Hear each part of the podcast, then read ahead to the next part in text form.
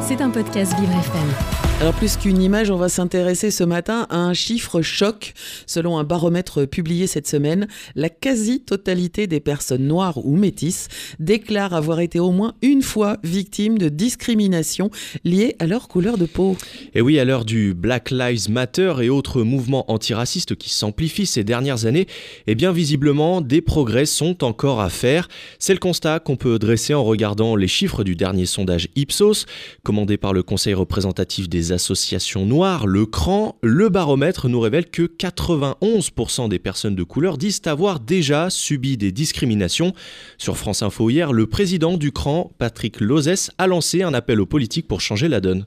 C'est un chiffre hallucinant. C'est un chiffre qu'on ne peut pas laisser sans réponse. Et j'en appelle très directement les pouvoirs publics à répondre politiquement et à répondre institutionnellement à la demande de justice mm. et à la demande de respect que bafouent quotidiennement les discriminations alors si on regarde dans le détail le baromètre, il s'agit d'une forme de racisme léger, du quotidien qui paraît imperceptible mais qui est bien réel. C'est dans les espaces publics, la rue, les transports en commun ou au travail que ces discriminations se font le plus sentir. Mais plus surprenant, pour 10% des personnes interrogées, les attitudes déplacées surgissent au sein même de la famille. Ce racisme se traduit généralement par des blagues, des remarques, des réflexions, des attitudes, mais ça peut aller plus loin avec des insultes ou des difficultés à l'embauche. L'enquête nous apprend aussi que les personnes noires sont toujours deux fois plus contrôlées par la police que la population française dans son ensemble.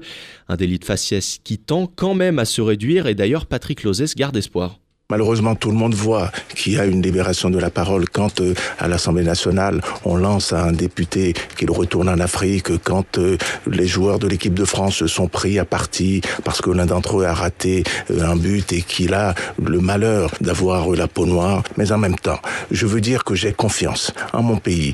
Je vais mettre ce chiffre de 91% en parallèle avec un autre chiffre. 85% des Français souhaitent que l'on lutte de manière prioritaire contre les discriminations mais cette étude pose quand même plusieurs questions, Jérémy.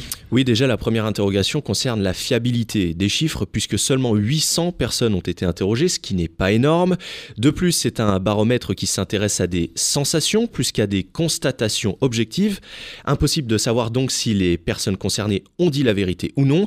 Et puis, les statistiques ethniques étant interdites, il est toujours très difficile de mesurer l'ampleur et la réalité des discriminations en France.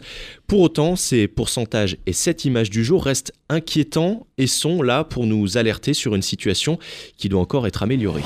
C'était un podcast Vivre FM. Si vous avez apprécié ce programme, n'hésitez pas à vous abonner.